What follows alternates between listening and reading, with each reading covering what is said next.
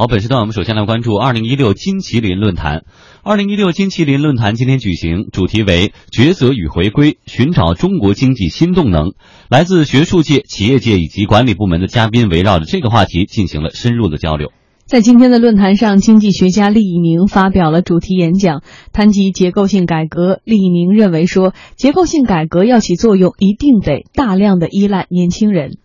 现在是资金。就怕没有好项目，只要有好项目，资金自然就到了。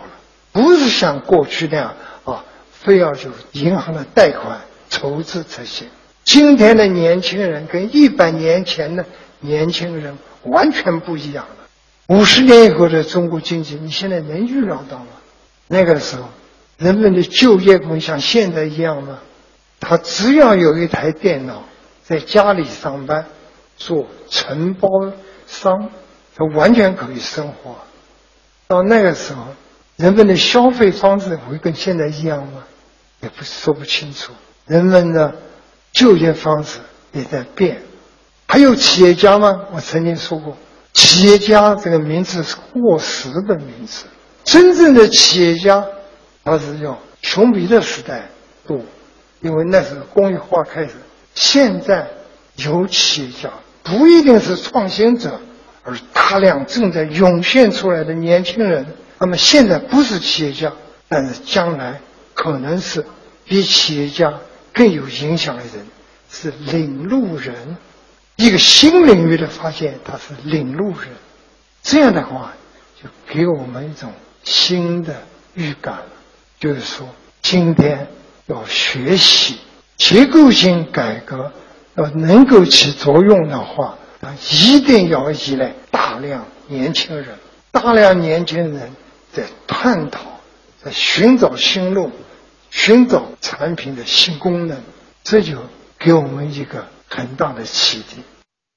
谈及结构性改革一年来的进展，中国社会科学院财经战略研究院院长高培勇表示，结构性改革目前有三大进展：第一，对于为什么要进行供给侧结构性改革的认识更加深化了，也就是第一要落在供给侧；第二是落在结构性调整；第三必须是以改革来推进结构性供给侧改革。第二呢，努力方向已经确定，即三去一降一补，业界已经确定了努力方向，并且在一些方面呢也有突破。第三，对明年的工作安排也有一定探索。二零一七年可能更多的力量呢会放在降成本和补短板上，以此来带动整个供给侧结构性改革的进程。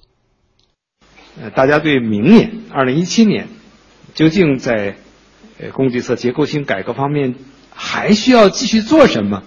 我想也有了一定的探索啊，比如说去产能、去库存、去杠杆这三去。我现在看到有些这个网上的这种讨论啊，呃，大家起码知道说这应该是一个主要依靠市场来解决的这个大的事情啊，应该是让市场的在资源配置当中起决定性作用啊，政府的作用在这方面应该是主要提供的是。外部的环境，比如讲到这个去成这个降成本的时候，呃，大家也逐渐的深化，说这是一个自然，本来它就是属于供给侧的一项行动，本来就会落实在结构性上。说到补短板的时候，说这也是供给侧结构性改革的永恒的主题等等。所以，二零一七年呢，可能更多的力量要放在降成本和补短板上，以此来带动呢整个供给侧结构性。的改革的进程。嗯，今天厉老其实也提到了一个新的观念哈，就是说这改革要取得成功，要大量的依靠年轻人。所以呢，今天就有学界在探讨说，这个大众创业、万众创新和供给侧结构性改革，其实内在的是不是也是有逻辑的？嗯，对，我觉得这个内在逻辑也是比较明确的，因为我觉得对于年轻人而言，他没有束缚，没有框架。因为，因为对于许多结构性改革而言，很多时候其实涉及到是每一个人的利益，特别是就结构性改革应该如何来改，这个其实是一个需要摸索的过程。嗯，如果按照原有的模式或者原有的观念，你在结构性调整的过程当中是很难抛弃原来的那种框架，只是修修补补而已。对你愿意修修补补，因为你看不到真正改革之后的那个前景。而对于年轻人来说，他可能会觉得说，结构性改革是他一个必然的选择，而且特别是。对于大众创业万众创新来说，很多的人在创业的时候就已经把结构性改革当做一个一个题中之意了，他会直接跳过现有的这样的一些传统产业或者传统的行业，直接进入到一个新经济时代。那这样一来，他可能对于推动整个结构性改革会有一个比较大的一个推力。再有一个，因为我们知道年轻人他是生活在互联网时代的，我们以前的这样像我这个年龄段，甚至于包括比我后面一点年龄段的人，他们。这互联网是他后来学会的，是他逐渐在进入过程当中的。而现在的年轻人基本上就是在互联网这个环境下长大的，他觉得这是一个天然的，无论是他是利用互联网还是在互联网上创业，他都是觉得这是一个自然而然的过程。所以用这样的年轻人，可能对于结构性调整来说，会比较的，就是超车，会有弯道超车的这样的一个效果。嗯，简单来说，就相当于，呃，像王健林把所有的投资、互联网、TMT，或者说这些新的什么视频直播的东西，都给了王思聪，是一样的道理。他说我已经到了一定年龄，不太懂年轻人需要什么、喜欢什么、爱看什么，然后投资的新方向或者新东西是什么，我也搞不明白，那还不是放手让年轻人去搞，是一个道理。对，嗯，实际上这种这种做法呢，就直截了当，因为你要去重新学习，这个过程其实是比较艰难的。嗯，没有了过去的束缚哈，那我们。继续来关注金麒麟论坛的其他观点。金融层面的调整呢，也是目前经济发展的过程当中很重要的一个因素。在今天的论坛上，国有重点金融机构监事会主席于学军表示，对于宏观经经济发展来说，消费和创新的确可以起到重要的作用，但是我们同样不能忽略投资对经济增长的贡献。中国呢是全球第二大的经济体，这个规模越来越大，在一个短时间内啊。这个如果说你要保持，比如说百分之六点五以上的经济增长，没有投资的拉动，说我们什么靠内需啊、消费啊，什么占了多大的比重，什么电商啊、什么互联网啊，这个这个这这些啊，我觉得这都啊，它可以发挥一些作用，但是呢，起不到关键性的作用。就是它未来啊，它作为一个新的增长的一个动因起一点作用，这是对的。但是呢，把那些什么新业态啊，什么。新技术啊，新产业啊，说由它这些把中国经济这么大的一个经济体支撑起来，在一个短时间里是不可能的。所以呢，我赞成啊，说我们现在的这个服务业消费，这个在经济拉动经济增长当中啊，它的作用比重上升。另外呢，说因为中国过去经济增长呢，主要依靠投资和外需，说这个外需下降。我这我也同意，因为这个外需呢，确实已经连续两三年都是在下降的。但是呢，不赞成说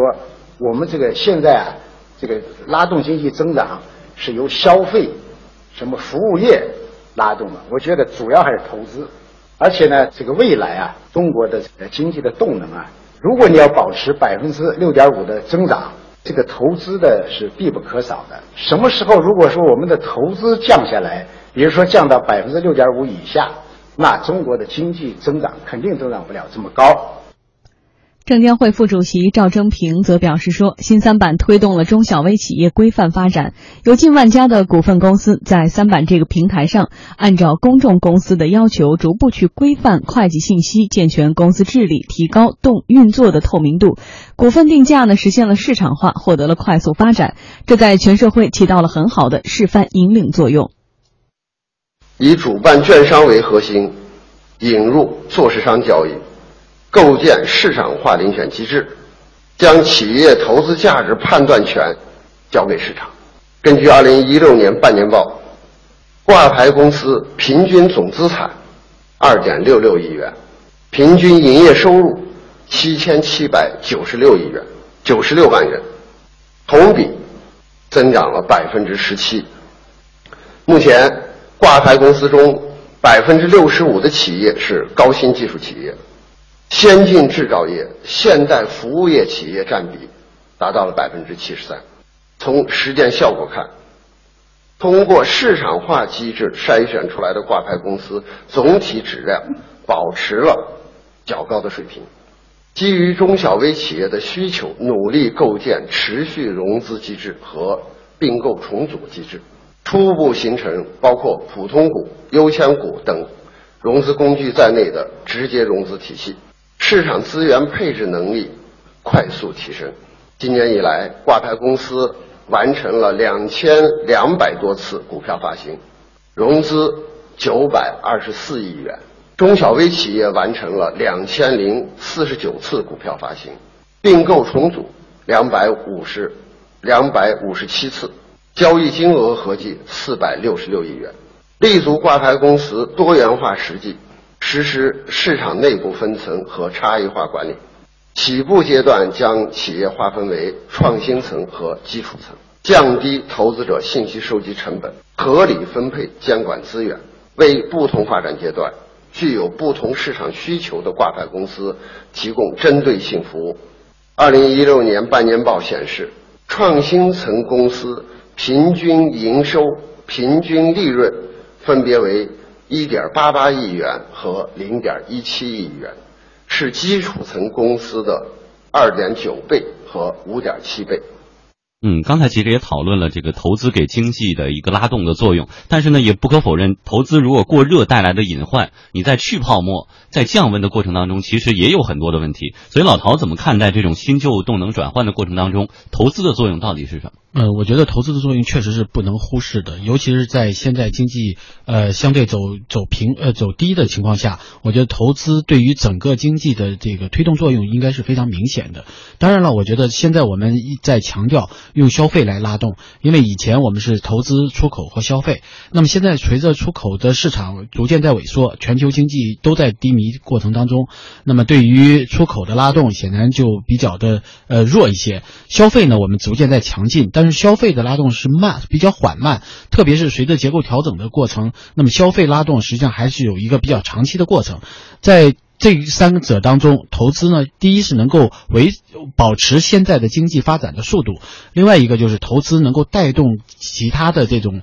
呃其他更多的这种包括出口和消费，特别是投资能够带动就业，能够带动许多产业的这种逐渐的发展，所以我觉得投资是不能够呃轻易的降低的。但是如何来避免投资过热所带来的泡沫，这个是要考虑的，因为投资可能会带来一些呃跟我们现在说的三去。一补是一降一补，会有一个冲突的地方，但是如何使得这两者关系达到一个平衡点，这个我觉得对于现在的这个投资的方向是比较重要的一个因素。所以我觉得，如果能够通过市场化的方式，能够使得投资能够进入到一个良性的一个循环状态上，才是一个真正让投资拉动经济的一个最好的方式。嗯，好，谢谢老陶带来的评论。